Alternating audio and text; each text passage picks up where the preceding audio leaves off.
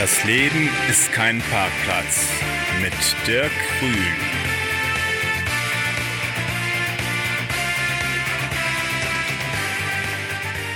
Hier ist es Freie Radio Kassel 105,8 mit der Sendung Das Leben ist kein Parkplatz und ich sage heute herzlich willkommen der Sandra Della, Spezialistin für Sanierung und Turnaround Management. Hallo Sandra.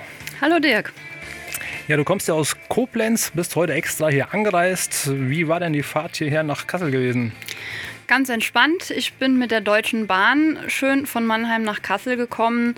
Wunderbar pünktlich mit der Deutschen Bahn, war toll. Was ist denn deine Vision, Sandra? Ja, Dirk, meine Vision ist, ich versuche es mal kurz in einem Satz zu sagen. Ich möchte gerne dazu beitragen und äh, trage auch jetzt schon dazu bei, dass das Thema Nachhaltigkeit im deutschen Mittelstand, in der deutschen Wirtschaft präsenter wird, dass das Bewusstsein dafür geschärft wird, für das komplette Thema Nachhaltigkeit. Wie bist du denn auf deine Vision gekommen? Es ist, sage ich mal so, diesen, dieses, äh, diesen Helfermodus hatte ich schon sehr früh in mir drin, weshalb ich erst auch Rechtsanwältin geworden bin und bin dann aber so im Laufe meiner Tätigkeit als Anwältin. Ich war drei Jahre lang selbstständig mit einem Kollegen zusammen, war dann danach etwas über vier Jahre angestellt, bevor ich mich jetzt wieder selbstständig gemacht habe. Und da habe ich halt einfach so ein bisschen das Bewusstsein dafür schon geschärft bekommen, nicht äh, die Nachhaltigkeit mit materiellen Ressourcen zu leben. Wir waren also jetzt in der Kanzlei, wo ich zum Schluss war. Das war eine papierlose Kanzlei, was halt eben auch äh, in Verbindung damit stand, dass wir halt äh, bewusst mit Rohstoffen umgehen möchten, aber auch das Thema personelle Ressourcen, Nachhaltigkeit, nachhaltig mit Mitarbeitern umgehen. Da ist einfach so im Laufe dieser beruflichen Laufbahn das ganze Bewusstsein so in mir ein bisschen geschärft worden. Das heißt also, du warst schon mitten im Beruf drin und hast äh, in der Zeit, wo du schon im Beruf warst, da deine Vision gefunden. So kann man es sagen. Ich dachte erst, meine Berufung wäre es, anderen Menschen zu helfen. Da stehe ich auch jetzt noch voll dahinter. Aber gerade halt eben so in diesem Bereich der Nachhaltigkeit, das ist wirklich so in den letzten Jahren in mir gewachsen. Wie bist du damals darauf gekommen, äh, Rechtsanwältin zu werden? Gut, kleine Mädchen wollen ja gerne immer erstmal Tierärztin werden. Ich habe dann zeitnah gemerkt, dass das bei mir nicht geht, weil ich absolut Probleme damit habe, ähm, Spritzennadeln äh, zu sehen, wenn die irgendwo ordentlich reingejagt werden. Tierärztin fiel dann flach und gut, dann kam halt eben noch so im privaten Bereich, kam dann halt so mit 16, 17 Jahren einfach äh, verschiedene Situationen kamen da zusammen, wo ich dann gesagt habe, okay, hier möchte ich gerne später mal dafür sorgen, dass Leuten geholfen wird im juristischen Bereich. Und da habe ich mir dann gedacht, und dann werde ich Rechtsanwältin. Also durch Mist, der mal im Leben passiert ist, ähm, ist letztendlich die Berufung dann entstanden. Ja, ja, als, als Rechtsanwältin, ähm, also das bist du schon mit diesem Ziel auch direkt schon ins Studium mit reingegangen, weil viele, die fangen ja ein Studium an und wenn man die mal fragt, was willst du nach dem Studium machen, dann sagen die mal, ich weiß es noch nicht. Ähm, doch, ja. Ich muss gerade mal überlegen, aber es war halt wirklich so für mich einfach, irgendwo der Moment, wo ich gesagt habe, ich möchte mich für andere einsetzen, ich möchte für andere kämpfen. Und da war für mich relativ schnell klar, dass ich halt eben Jura studieren werde und dann auch als Rechtsanwältin später tätig sein werde. Was hast du denn für einen Tipp an die Hörer, wenn die selbst noch nicht eine Vision gefunden haben oder manche noch nicht mal ein Ziel irgendwie haben, wie sie das Ganze finden können? Der erste Tipp natürlich, sucht euch unbedingt eine Vision, sucht euch ein Ziel. Bei mir war es letzten Endes so dann das Ziel, dass ich dann für mich zum Schluss festgemacht habe, da musste ich mir wirklich auch mal fünf oder zehn Minuten Zeit und Ruhe komplett für mich nehmen, mal wirklich in mich hineinhorchen, was mir wirklich wichtig ist und dabei einfach mal vergessen, was andere von mir erwarten könnten, weil ich denke wirklich, diese Vision oder so ein Ziel hat jeder in sich drin. Man muss nur wirklich einfach mal in sich hineinhorchen und dann findet man da seine Vision auch. Also bei dir war es so, dass das auf einmal ganz schnell da gewesen ist dann. Oder gibt es einen bestimmten Punkt, wo du sagst, genau, da bin ich irgendwo mit dem Auto unterwegs gewesen oder ich bin gerade spazieren gewesen oder ähm, ich war gerade in der Rechtsanwaltskanzlei, ist, es, hat, ist da gerade eine Situation gewesen, wo es auf einmal Klick gemacht hat und dann war es da. Ich habe mich mit einem Bekannten, mit einem Freund ähm, unterhalten und wir hatten uns so über mögliche Rechtsgebiete unterhalten, wo ich selbst halt gerade schon so ein bisschen in der Überlegung war, ob ich nicht noch mal was Neues ausprobieren möchte. Und er hat zu mir gesagt, du musst dir einfach mal Gedanken machen oder mach dir einfach mal Gedanken, was du leisten kannst und was du leisten möchtest. Und dann hat er so das Thema E-Commerce und Onlinehandel gebracht und ich habe nur da gesessen und habe gedacht, oh nee, das ist es jetzt so ganz und gar nicht. Und da kam bei mir erstmal der Gedanke, okay, ich muss mich jetzt mal hinsetzen und mir mal Gedanken machen. Und das war bei mir so ein Prozess, der halt eben doch zumindest mal einen Abend in Anspruch genommen hat. Also ein ganzer Abend aber schon da gewesen oder schon ein bisschen länger dann? Nee, das war dann so innerhalb dieses einen Abends. Am Anfang des Abends stand dieses Gespräch mit dem Freund und der dann gesagt hat, überleg dir mal, was ähm, sich da gut kombinieren lässt mit dem, was du jetzt so ohne großartige Fortbildungen leisten kannst und was dir auch Spaß macht. Und da habe ich erstmal so gemerkt, okay, ich muss sehen, was mir wirklich Spaß macht. Und ich bin nach Hause dann äh, von diesem Treffen und habe mich daheim hingesetzt, habe so verschiedene Gebiete erstmal aufgeschrieben, die ich mit meinen Fachkenntnissen halt leisten könnte, anbieten könnte und habe dann rausgestrichen, was äh, für mich einfach so überhaupt gar keinen Spaß macht, wo ich mir ziemlich sicher war, das will ich nicht auf Dauer machen. Und da war dann so am Ende des Abends stand einfach dieses Thema, okay, ähm, Wirtschaft, wirtschaftsrechtlicher Bereich, gerade Sanierung, Turnaround Management, sehr interessant und das ist was, wo ich einfach sage, da ist mein Herz einfach mit dabei. Um was geht es denn dann, sag ich mal, in diesem Bereich von Sanierung? Ähm, der eine oder andere, der vielleicht äh, am Anfang der Sendung das Wort Sanierung gehört hat, hat vielleicht äh, an, eine Baustelle gedacht, wo man irgendein altes Haus hat, was jetzt äh, neu renoviert wird, wo es da in dem Bereich Sanierung geht. Was machst, machst du da genau? Oder um was für Sanierung geht es da äh, in, in deinem Beruf als Rechtsanwältin? Da geht es tatsächlich um Unternehmenssanierung, allerdings nicht im äh, materiellen Sinne. Ich komme ja ursprünglich aus dem Insolvenzrecht, aus der Insolvenzverwaltung, bin auch Fachanwältin für Insolvenzrecht und habe da halt schon Insolvenzberatung oder Schuldnerberatung gemacht.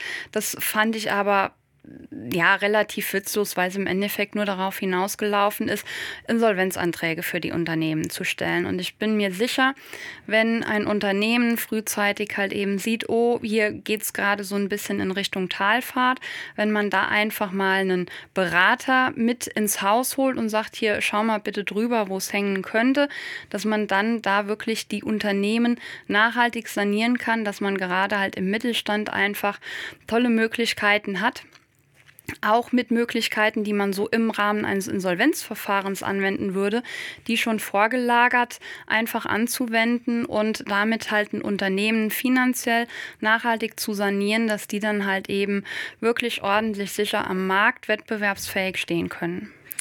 Und das, das Turnaround-Management äh, ist dann das, das äh, ähnlich, nur mit, mit englischen Worten beschrieben, oder? Das ähm, habe ich jetzt Turnaround-Management genannt, weil bei dem Wort Sanierung schaltet wahrscheinlich der eine oder andere ziemlich schnell ab, weil Sanierung hat immer sowas mit Krise zu tun. Und natürlich, gerade hier in Deutschland, ist es immer noch mit so einem Makel behaftet oh, ich komme hier in eine Krise. Ich darf nicht in eine Krise kommen, ich darf nicht scheitern, wo ich immer sage, das ist kein Scheitern, es ist eine Erfahrung, die man sammelt, aber man scheitert nicht. Man ist einfach um eine Erfahrung reicher, die andere vielleicht so nie machen würden. Der steckt ja auch schon in diesem Wort mit drin, ja. Also mhm. gescheitert, das ist ja schon gescheiter werden. Ja, eben. Kann man nur, wenn man mal gescheitert eben drum. ist. Ja.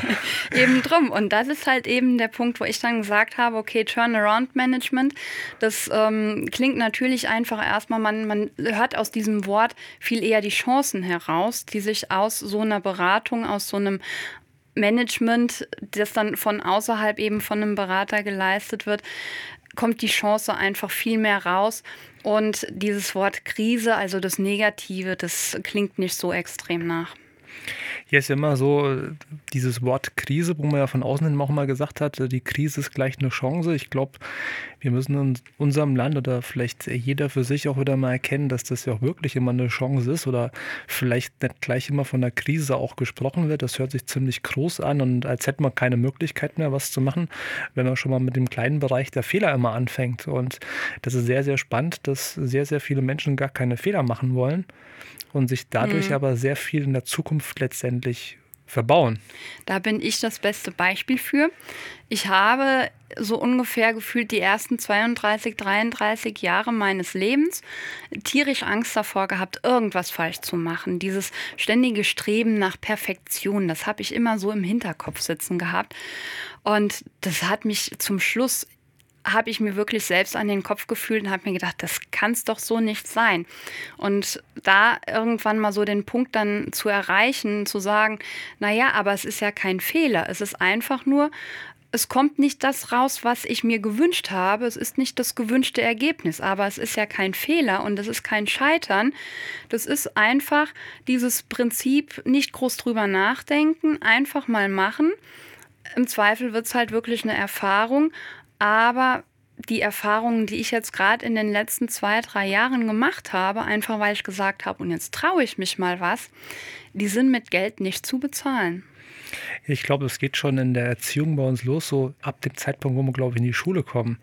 Wenn man das immer beobachtet, äh, wenn die Kinder anfangen zu laufen, da habe ich noch nie irgendwo einen Elternteil gesehen oder irgendjemanden, wenn so das Kind die ersten drei Schritte gemacht hat und es hingefallen, dass dann die Leute gesagt haben, bleib liegen, du bist ein Versager, hast du falsch gemacht, ja, du wirst nie irgendwann laufen können sondern da werden die Kinder meistens immer mutig und sagen, komm, steh noch mal auf, die nächsten zwei Schritte und hey, und alle freuen sich, wenn es die ersten fünf Schritte sind, die zehn Schritte sind und ja, heutzutage wird es direkt mit dem Handy aufgenommen und bei Facebook gepostet, mein Kleiner oder meine Kleine kann jetzt auf einmal laufen und dann kommt der Tag, wo wir in die Schule kommen.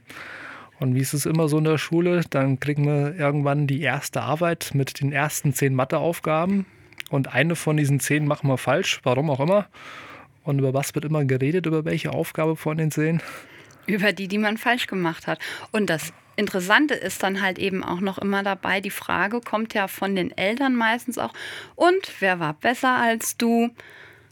Und das ist was, wo ich denke, da halt schon in der Erziehung natürlich, man soll sich nicht nur an denen orientieren, die halt eben äh, schlechter sind, in Anführungszeichen jetzt schlechter sind als jemand, sondern jeder Mensch hat seine Stärken und Schwächen. Und wenn jetzt Mathematik zum Beispiel nicht dazu gehört, da muss ich das Kind dann auch nicht dahin prügeln. Aber da in der Schulzeit, gerade in der Grundschule, wird wirklich schon so dieses Fehlerbewusstsein in den Kindern geweckt. Ja, da hast du eben gerade noch was äh, Schönes äh, gesagt äh, mit dem Thema Vergleichen. Da ist mir dieses Jahr was passiert. Ich war auf mehreren 70. Geburtstagen und als erstes auf dem 70. Geburtstag von ja, einem sehr erfolgreichen Geschäftsmann hier aus dem nordhessischen Raum.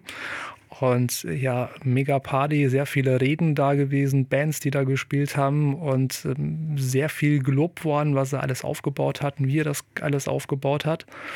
Und so die Nachmittagszeit nach dem Kaffee gingen die ersten schon nach Hause und dann ist auf einmal der Sohn auch nochmal nach vorne gekommen und dann ist es auf einmal ganz ruhig geworden und äh, der hat das Wortlaut habe ich jetzt nicht mehr genau im Kopf mit drin, aber der hat angefangen zu erzählen, sagt ja, mein lieber Papa, du hast ja sehr, sehr viel aufgebaut und es ging das ganze Leben immer nur um Erfolg, um Geld, um was kann man noch alles bekommen, wie bekommt man den einen oder anderen drum, um sein Ziel zu erreichen. Aber es ging in den ganzen Jahren nie mehr um mich. Du hast mit mir nie Fußball gespielt. Du hast nie mit mir irgendwie mal sinnlos in Anführungsstrichen, also Spaßzeit verbracht. Und äh, mittlerweile bist du 70 und die ersten Engel sind da und äh, da hast du auch noch nie Zeit gehabt, mit deinen Engeln mal irgendwas zu machen, im Wald zu gehen und mit denen mal einen Pfeil zu schnitzen oder was es auch immer ist, einen Stock mal zu schnitzen, so, so Kleinigkeiten zu machen. Und da hat es auf einmal bei mir angefangen zu dämmern, weil meine Mutter ist jetzt auch 70 Jahre alt geworden und die hat keine große Firma aufgebaut. Die hat in der Wäscherei gearbeitet. Aber eins weiß ich, ich kann immer wieder zu der zurückkommen. Und wenn ich jetzt mit zehn Leuten in Vogelsberg fahren würde und hätte die dabei, würde meine Mutter sagen, ich komme damit hin und dann würde die fragen, was soll ich denn kochen? Und da wäre in zwei Stunden auch irgendwas auf dem Tisch zum, zum Essen. Also die würde sich sofort darum drum kümmern, um die ganze Sache. Und da habe ich einmal festgestellt, das Thema vergleichen, weil auch wenn es für einen vielleicht wichtig ist, ein Unternehmen aufzubauen, dann ist es dem seine Geschichte, dann ist es vollkommen okay. Äh, wenn jemand anders das was anderes im Leben wichtig hat, dann ist es auch okay. Also wir sollten aufhören zu vergleichen, glaube ich, und gucken, was einem jedem selbst wichtig ist. Ja, definitiv. Ja, letzte Frage noch, bevor wir den nächsten Song spielen. Wie hat denn so dein Umfeld reagiert, wie du gesagt hast, du machst dich selbstständig, du bist jetzt zum zweiten Mal selbstständig, wie du dich vielleicht das erste Mal selbstständig gemacht hast?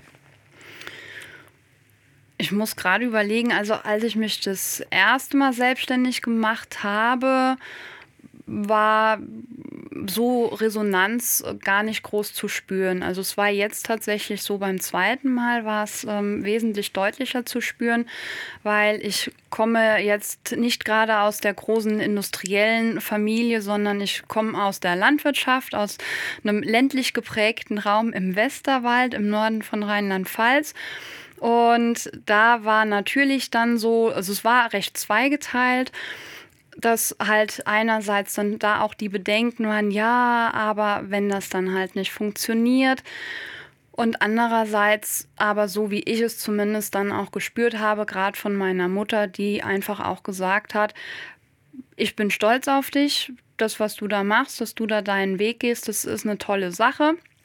Und da muss ich halt sagen, bei meiner Mutter wüsste ich auch, wenn ich da jetzt wirklich auf die Nase fallen sollte irgendwann mal, die sagt auch immer komm.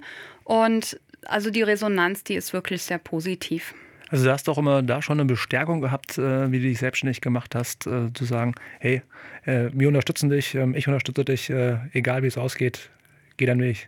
Definitiv. Also meine Familie so, ich komme noch so aus diesem, diesem ursprünglichen Bild der Großfamilie. Wir haben zwar nicht mehr alle unter einem Dach gewohnt, aber wir waren dann doch mit mehreren Generationen zeitweise noch unter einem Dach. Und ich habe halt selbst etliche Onkels und äh, mit Anhang. Und wenn da wirklich irgendwas ist, wir helfen uns immer gegenseitig. Was bringst du denn für Nutzen deinen Kunden? Mein Nutzen liegt in meinem Angebot. Das ist in erster Linie eben das Turnaround-Management, wo ich mich selbst dafür verschreibe, Unternehmen, kleine Unternehmen, mittelständische Unternehmen zu sanieren und da halt aber eben nicht nur zum Beispiel mit dem Unternehmer auf die Bank zu rennen und dem wieder Liquidität zu schaffen, sondern da auch wieder der Fokus auf der Nachhaltigkeit, wo ich ganz klar sage, ich begleite von Anfang an, bis man wirklich sagen kann, jetzt haben wir den Turnaround tatsächlich geschafft. Sprich, ich gehe natürlich auch mit zu Banken, versuche dann Liquidität zu beschaffen, wo nötig entwerfe und entwickle aber auch eben Konzepte mit, dass man schaut, ist das, was wir anbieten, noch zeitgemäß, müssen wir da vielleicht was ändern oder ähm, müssen wir hier vielleicht dann doch schon in den Bereich einer Umschuldung gehen außerhalb der Insolvenz. Und dann, wenn wirklich der Laden wieder brummt, dann sage ich, okay, jetzt habe ich meine Arbeit gut geleistet, jetzt kann ich auch beruhigt nach Hause gehen und vorher gehe ich nicht da raus. Wie ist so der erste Schritt? Äh, wie kommen die Kunden mit dir in Kontakt? Am besten einfach fragen. Ähm, ich bin im Moment noch dabei, meine äh, Internetpräsenz aufzubauen, wo dann die Kontaktdaten entsprechend alle mit ähm, dann natürlich zu sehen sind. Ich bin in Koblenz ansässig, bin allerdings gerne deutschlandweit tätig, habe also da auch keine Scheu davor, lange zu reisen. Und ansonsten wenn dann jetzt demnächst ähm, doch schon mal Bedarf besteht. Ich bin im Moment äh, im Gespräch mit den verschiedensten Banken, jetzt so im Bereich Rheinland-Pfalz und Hessen, da vielleicht auch einfach mal den Firmenkundenberater ansprechen, ob er da nicht jemanden hat. Möglicherweise hat der dann meine Mappe schon auf dem Tisch. Das heißt also, wenn einer dann äh, in diesem Problemfall mit drin ist, ja, wir wollen nicht von der Krise reden, also sieht, es läuft irgendwas nicht mehr rund, äh, dann äh, hat er dann die Möglichkeit, mit dir in Kontakt zu treten. Und wenn er dann mit dir in Kontakt gekommen ist, was ist denn so der, der erste Schritt? Was machst du dann äh, als erstes? Ich versuche dann erstmal mir in dem Unternehmen selbst einen Überblick zu verschaffen. Dafür werde ich dann natürlich auch Einblick in die Unterlagen dann mal nehmen müssen, mal schauen, okay, was haben wir hier an Ausgaben, an Einnahmen, ähm, wie ist natürlich die Entwicklung im Verlauf der letzten Monate oder auch der letzten zwei, drei Jahre gewesen. Meistens bahnt sich das halt eben wirklich schon ein paar Jahre an.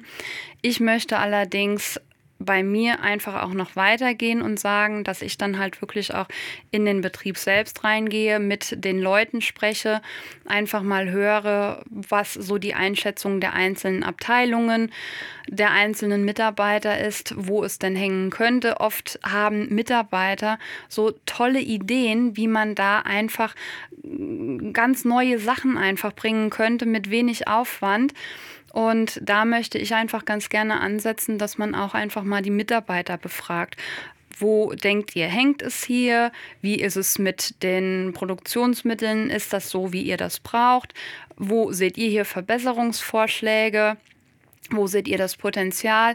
Wo dann natürlich auch rausgefiltert wird, okay, mit welcher Einstellung gehen die Leute auf die Arbeit und da halt eben wieder im Bereich der Nachhaltigkeit im Hinblick auf die personellen Ressourcen dann auch zu schauen, okay, nur der ambitionierte, der motivierte und zufriedene Mitarbeiter ist auch ein Mitarbeiter, der dem Unternehmen wirklich richtig Nutzen bringt.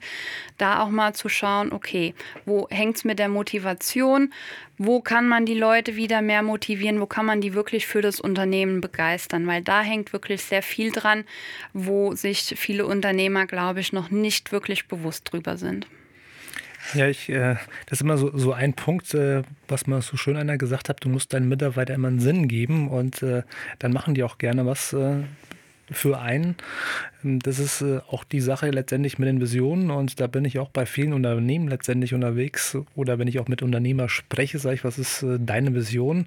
Und dann wissen die das erstmal gar nicht so richtig, wieso, weshalb dass es ein oder andere Unternehmen gibt, sagt es klar, wenn ich einen Sanitärbetrieb habe, was soll ich da für eine Vision haben? Ähm, ich baue ein paar Heizungen ein und ein paar Wasserleitungen ein. Das ist mein, meine Vision letztendlich, aber dass da viel, viel mehr dahinter steckt, äh, da kommen viele erstmal gar nicht mit drauf, weil ich glaube, da ist mittlerweile halt ein Wandel in der Gesellschaft mit dabei. Früher hat man noch einen vielen Mangel gehabt und dann war es klar, der eine Klempner, der vor Ort war, der hat dann auch den Job bekommen. Der musste sich auch über Werbung und so weiter keine großen Gedanken machen. Einmal in der Zeitung im halben Jahr gestanden, dass jeder mal wusste, ach, den gibt's noch. Da ist auch die Telefonnummer mit drin, vielleicht noch einen gelben Seiten die Telefonnummer und das war's gewesen. Aber heutzutage haben wir ja ein sehr großes Überangebot, wo es hauptsächlich auch viel darum geht, dass die Leute sich spezialisieren und auch bewusst werden, was machen wir eigentlich in unserem, unser, in unserem Unternehmen drin. Das ist genau der Punkt. Gerade auch wieder das, was ich eben schon mal sagte, mein Rat an die Leute, die noch keine Vision oder kein Ziel haben, sucht euch unbedingt eins, steckt in euch drin. Ich bin ja Mitglied bei den Wirtschaftsjunioren in Deutschland, einem Verband für Jungunternehmer und Führungskräfte. Ja, du bist ja sogar auch im Landesvorstand in ja. der Pfalz, gell? ja, ich ja. bin da jetzt 2015 und 2016 im Landesvorstand.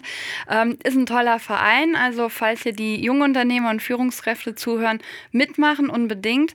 Da wollte ich jetzt aber gerade gar nicht drauf hinaus. Das war nur ja, so wenn wir schon dabei sind, dann sind ja hier im Kasseler Raum einfach mal www.wirtschaftsjunioren äh, Kassel mit äh, eingeben und äh, dann äh, kann man auch hier mit Wirtschaftsunion hier in Kassel auch äh, in Kontakt treten. Und sonst, wo es natürlich auch in ganz Deutschland hört, einfach eure Stadt mit dazu eingeben ja. und dann bekommen da da Kontaktdaten. Genau. Aber genau. zurück zu dir jetzt. Ja, genau. Ähm, nur im Rahmen, im Rahmen dieser, äh, dieser Wirtschaftssenioren habe ich mal ein total tolles Seminar mitgemacht. Das äh, ist eigentlich ein Seminar zum Thema Zeitmanagement, aber der Sinngehalt, der da drin steckt, einfach schon in dem Titel, der ist enorm. Und der Titel, der lautet nämlich You can't be what you can't see. Also du kannst nicht das sein, was du nicht sehen kannst, wo einfach wieder dieser Punkt rausspricht. Ich kann nur dann weiterkommen, wenn ich ein Ziel vor Augen habe, weil ich erst dann überhaupt weiß, wo möchte ich auch hin. Ja, das ist, äh, sprichst du eine schöne Sache immer an.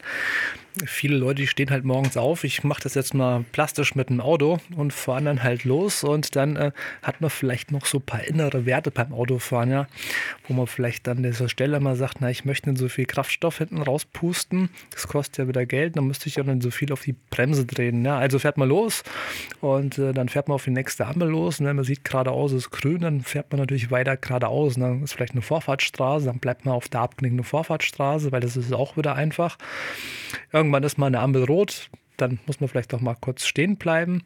Und dann kommt der eine oder andere vielleicht doch mal drauf zu sagen, Mensch, bei der nächsten Ampel mache ich mal was, was komplett gegen meine Prinzipien spricht. Ich ordne mich mal links ein und äh, fahre mal links weiter. Und dann gibt es ja immer so die Ampeln, die Linksabbieger-Ampeln, die immer nur so ein Auto drüber lassen. Kennst du die? Ja, ja, ja. So ein, zwei und dann kommst du wieder Stehen. Haben wir in Koblenz ein paar. Ja. Gibt es hier in Kassel auch, gibt es glaube ich in jeder Stadt, die gerade beim Linksabbiegen sind. Und da passiert immer Folgendes, dann sitzt der eine oder andere in seinem Auto und denkt, Mensch, jetzt fahre ich los, muss wieder bremsen und fahre wieder los und muss wieder bremsen, fahre wieder los, muss bremsen. Das passt ja gar nicht zu meinen Prinzipien mit, ich mache nie wieder werde ich wieder nochmal links abbiegen. Ja? Ich fahre immer nur geradeaus oder ich biege rechts ab. Und dann wundert sich der ein oder andere, den ganzen Tag unterwegs gewesen und am Abend steht man da wieder, wo man morgens losgefahren ist.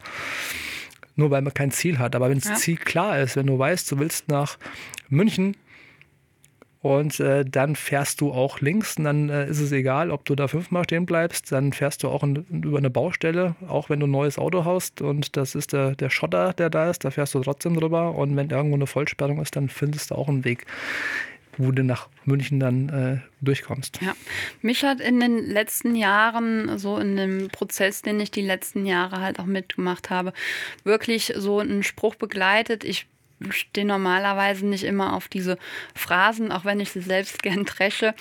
Aber da hat mich wirklich ein Spruch begleitet, der ist universell anwendbar. Wer den Hafen nicht kennt, für den ist kein Wind der richtige. Das stimmt, das stimmt, ja. Das passt wieder mit dem Thema, mit dem Ziel. Ja. Zurück ähm, zu deiner Tätigkeit. Nachdem du dann äh, ja, eine Analyse gemacht hast, äh, in allen Bereichen, wie ich jetzt hier entnommen habe äh, im Gespräch, also nicht nur, dass du nach den Büchern guckst, sondern guckst auch viel drumherum, was da sonst noch in dem Unternehmen alles abläuft. Was ist denn dann der nächste Schritt? Gut, dann kommt es tatsächlich darauf an, müssen wir halt eben schon schauen, dass wir irgendwo in die Liquiditätsbeschaffung oder in die Umschuldung reingehen. Wenn nicht, reicht es unter Umständen wirklich einfach, da so ein paar Impulse von außen zu geben. Ich bin mir sicher, das steckt in den Menschen schon drin. Man muss es nur in, hin und wieder einfach mal von außen nochmal gehört haben. Mal zu sagen, okay, wir drehen hier an der einen oder anderen Stellschraube, justieren wir nochmal ein bisschen nach. Gegebenenfalls auch auch mal schauen, ob wirklich da nicht ein Mitarbeiter kreuzunglücklich ist in dem Unternehmen, ob man den nicht komplett an eine andere Stelle setzen kann oder ob für ihn nicht sowieso ein anderes Unternehmen besser wäre. Ähm, wenn wir dann halt eben schon in den Bereich der Liquiditätsprobleme reingehen, dann steht natürlich ähm, das Gespräch mit einer Bank oder einem Sponsor, einem Investor an, dass man da halt eben schaut, wo kriegen wir die Liquidität her und wenn wir dann halt eben wirklich da auch sagen, okay, wir versuchen es dann noch mit einer Umschuldung. Das ist halt, ja, Gläubiger sehen da nicht immer den Sinn und Nutzen drin, aber außerhalb der Insolvenz hat es tatsächlich sehr viel Sinn, so eine Umschuldung zu probieren. Da einfach dann wirklich zu sagen, okay, wir haben die und die Verbindlichkeiten. Entweder wir sagen, wir können einen Einmalbetrag bekommen für den ähm, für so einen so so ein, so ein Pool an Gläubigern, wo das dann halt eben entsprechend der Anteile an den Gesamtverbindlichkeiten abgedeckt wird. Das ist dann halt alles immer so ein bisschen analog zum Insolvenzverfahren. Oder was halt eben auch eine total tolle Möglichkeit ist, es gibt einen Insolvenzplan. Es gibt Insolvenzplanverfahren für Unternehmen in der Insolvenz, wo tatsächlich regelmäßig Umsatz gemacht wird aber man muss ja dafür nicht erst in die Insolvenz. Man kann ja so einen Plan, was im Endeffekt auch ein Entschuldungs- oder ein Umschuldungsplan tatsächlich ist, kann man ja auch ohne Insolvenz aufstellen. Und das ist natürlich was, was ich da einfach schon im Rahmen meiner Tätigkeit im Insolvenzrecht als Fachanwältin äh, für Insolvenzrecht auch schon im Lehrgang und auch in der praktischen Tätigkeit schon mehrfach mitbekommen habe, wo ich sage, das ist ein tolles Kriterium, eine tolle Möglichkeit zu sagen, okay, wir stellen so einen Plan Plan auf und schaffen da einfach über einen Zeitraum von zwei, drei Jahren eine nachhaltige Sanierung des Unternehmens. Du hast ja eben schon was gesagt, man muss noch nicht in der Insolvenz sein. Das ist sowieso bei vielen Dingen dann viel besser, wenn man, desto früher, desto besser dann letztendlich, oder? Desto früher einer dann auch äh, ja. auf jemanden, wie, wie du bist, dann auf dich zugeht und äh, sagt, ich habe da ein Problem, ähm, kannst du mal vielleicht mal da ein bisschen helfen, kannst du mich da unterstützen? Definitiv. Also je früher, umso besser, ähm, weil wenn man frühzeitig einfach sieht, okay, hier läuft es jetzt gerade schon seit mehreren Monaten oder auch schon seit einem Jahr in die falsche Richtung, aber ich habe noch einen gewissen Spielraum. Da reicht es, wenn man sich dann eben einen Berater, so einen Turnaround-Manager wie mich dann halt eben mit ins Unternehmen nimmt wenn man das Ganze zu lang schleifen lässt, weil man natürlich verständlicherweise denkt, ach, das wird schon wieder und aber es trotzdem dann weiter schleifen lässt, dann kommt halt im besten Fall der Anwalt und selbst das ist schon nicht angenehm. Oder aber man muss halt damit rechnen, dass gerade zum Beispiel Finanzamt oder Krankenkassen als Sozialversicherungsträger Insolvenzanträge stellen und dann hat man halt eben wirklich den Insolvenzverwalter im Nacken sitzen. Und die Kriterien, unter denen dann ein Unternehmen weitergeführt wird, sind natürlich nochmal ganz andere, als wenn man da einfach frühzeitig schon beratend das Ganze einfach mit begleitet. Also da auch schon früher an später denken und äh, wesentlich eher handeln. Du hast eben noch was damit angesprochen gehabt, ähm, dass sich der ein oder andere Mitarbeiter vielleicht ein anderes Unternehmen sucht, was nicht mehr so passt. Ich glaube, da haben auch viele Mitarbeiter immer die Angst, wenn jetzt so jemanden wie du in ein Unternehmen doch mit reinkommt und sagt, oh, wen wird es jetzt letztendlich immer kosten? Aber dann ist das doch bestimmt auch für viele Menschen dann auch trotzdem auch eine Chance wieder auch, gerade wenn sowas mal, mal im Leben passiert. Ja, also meine Aufgabe sehe ich nicht darin, zu sagen, in das, also in das Unternehmen reinzugehen und zu sagen, wir kürzen jetzt erstmal alle Mitarbeiter raus, die wir hier nicht brauchen. Das ist definitiv nicht in meinem Interesse. Aber ich habe es halt eben selbst auch schon im Rahmen meiner bisherigen beruflichen Tätigkeit als Selbstständige und auch als Angestellte miterlebt, dass manchmal auch einfach so die Chemie, die Motivation des Mitarbeiters nicht mehr stimmt und der wirklich einfach sagt, mit dem Unternehmen kann ich mich nicht mehr identifizieren. Aber aus Angst oder aus Pflichtgefühl, aus falsch verstandenem Pflichtgefühl bleibt er Mitarbeiter trotzdem in dem Unternehmen, ist aber mit dem Herzen nicht mehr dabei und weiß eigentlich, dass er woanders viel glücklicher wäre. Und das ist eigentlich der Hauptanknüpfungspunkt, wo ich sage, wenn so ein Mitarbeiter halt eben da wirklich in dem Unternehmen drin ist, das mit ihm einfach so ein bisschen, ich sag mal, mehr in coachender Art und Weise zu besprechen und zu schauen, hier, bist du grundsätzlich nicht mehr glücklich in dem Unternehmen? Kannst du dich mit dem Unternehmen gar nicht mehr identifizieren? Oder was brauchst du denn, um hier wieder glücklich zu sein, um hier wieder motiviert zu sein? Und nur wenn der halt wirklich sagt, nee, ich komme hier einfach mit den Leuten nicht mehr klar oder mit dem Unternehmen an sich nicht mehr klar, dann halt eben zu sagen, okay, dann schauen wir mal, ob es da nicht vielleicht besser wäre für dich einfach auch und für das Unternehmen, ähm, wenn man sich trennt, weil solche Leute natürlich unter Umständen schon ein bisschen auch bremsen, ohne dass es jetzt böswilligerweise wollen weil sie halt einfach noch nicht so die Courage haben zu sagen, ich suche mir da jetzt was anderes.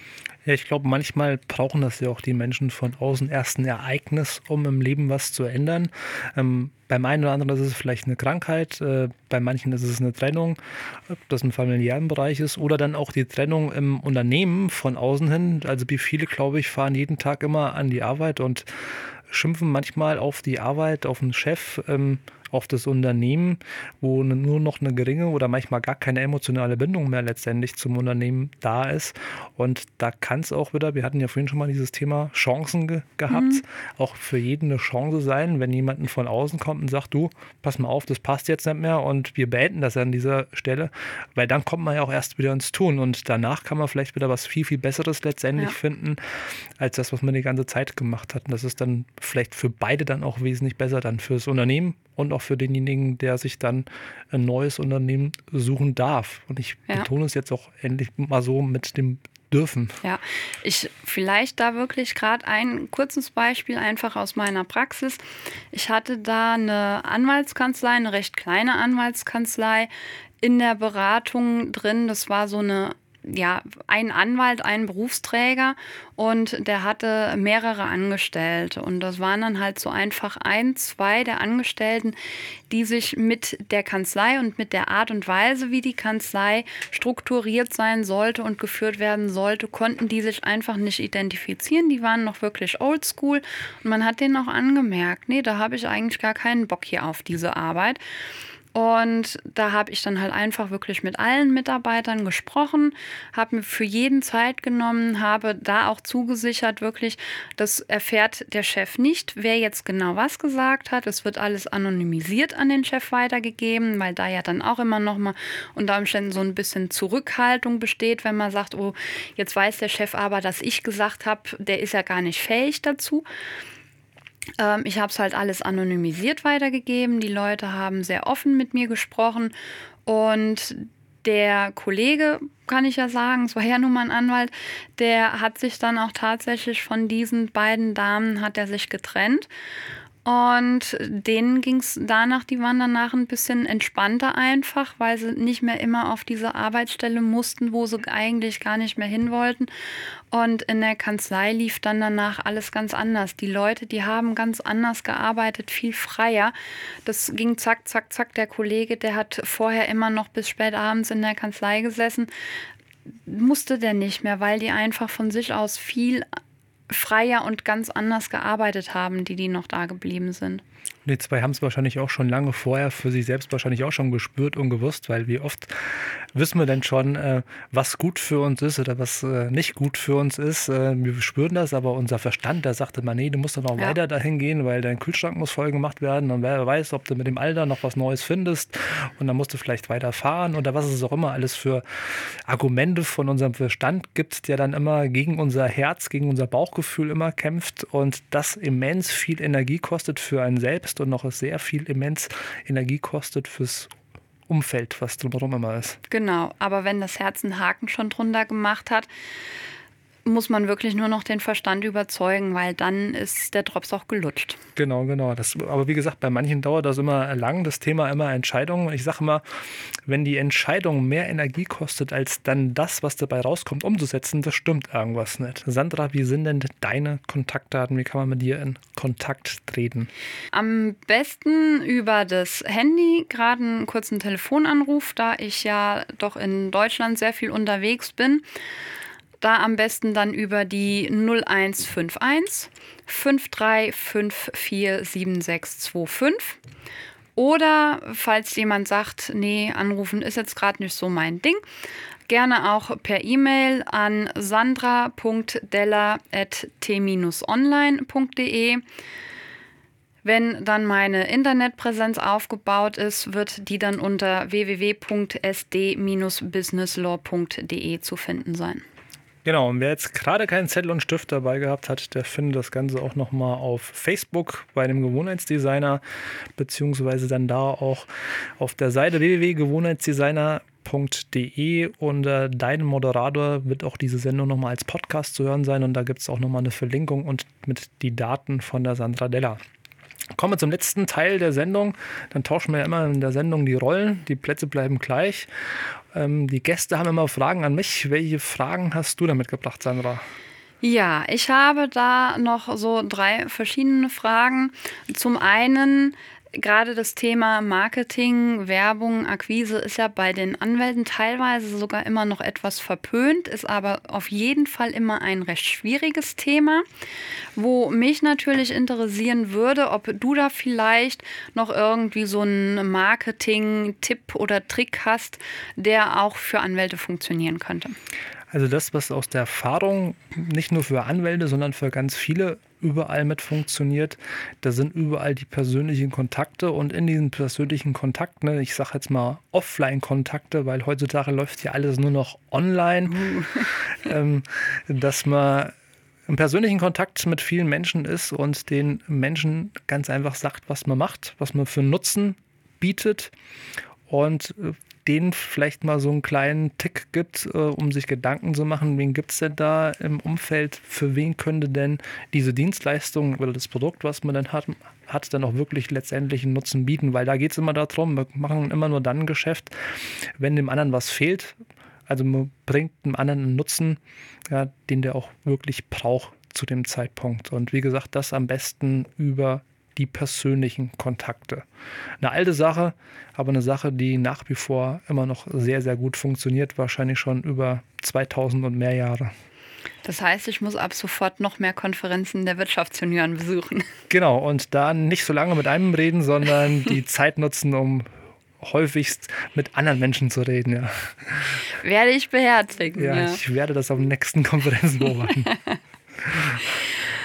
ähm, ein zweites Thema ist natürlich ähm, für, für alle Unternehmer, Rechtsanwälte sind ja auch Unternehmer, ähm, immer wieder relevant. Jeder Unternehmer kennt das, so das Thema saure Gurkenzeit. Dass dann da doch mal eben so ein, zwei, auch mal drei oder vier Monate nicht oder nur sehr wenig läuft. Da ist es natürlich sehr schwer, die Motivation noch zu behalten und sich immer wieder aufzuraffen. Kannst du da noch irgendwas empfehlen?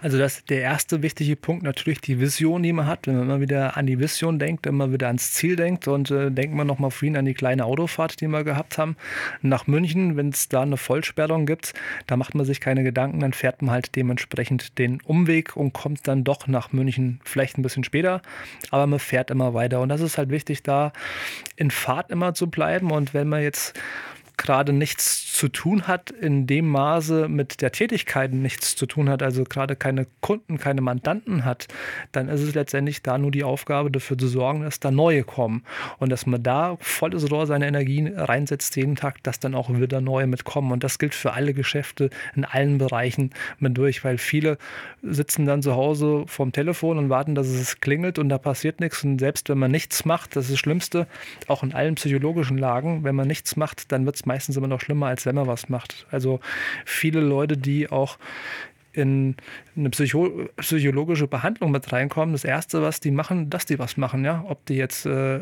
anfangen zu malen, ob die spazieren gehen oder was, sondern dass man einfach in Bewegung bleibt. Das ist das Aller, Allerwichtigste immer. Das Board-out-Syndrom vermeiden. Genau, genau, genau, ja. Und jetzt bist du ja Gewohnheitsdesigner. Wir alle wissen, der Mensch ist ein Gewohnheitstier, ich insbesondere auch. Und es ist ja jetzt so, in großen Kanzleien hat man immer seine Mitarbeiter, seine Sekretärin, die einem da so gerade den ganzen Papierkram und alles halt abnimmt. Da muss ich mich als Anwalt nur um die Arbeit kümmern.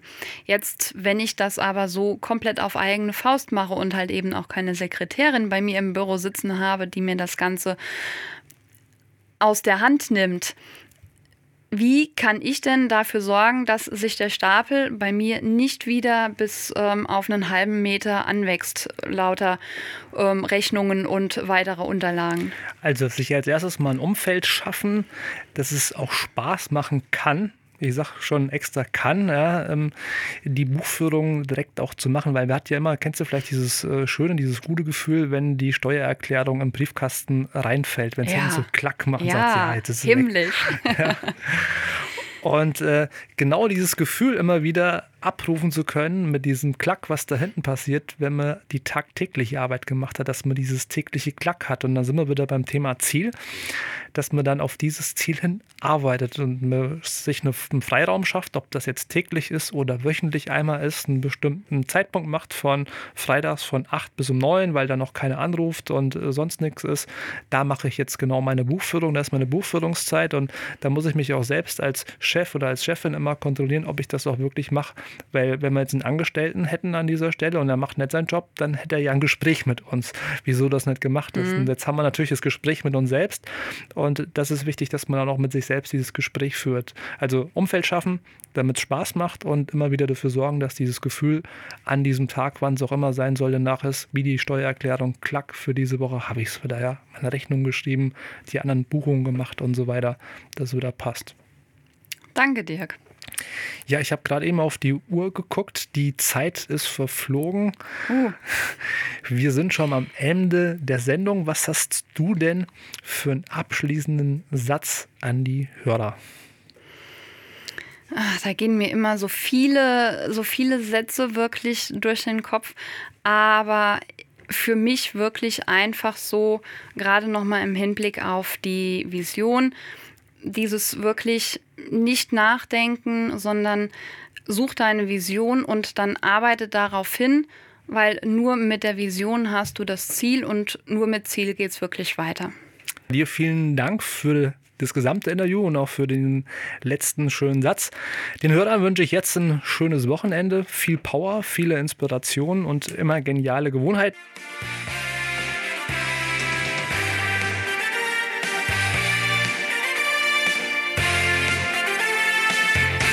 Das Leben ist kein Parkplatz mit Dirk Grün.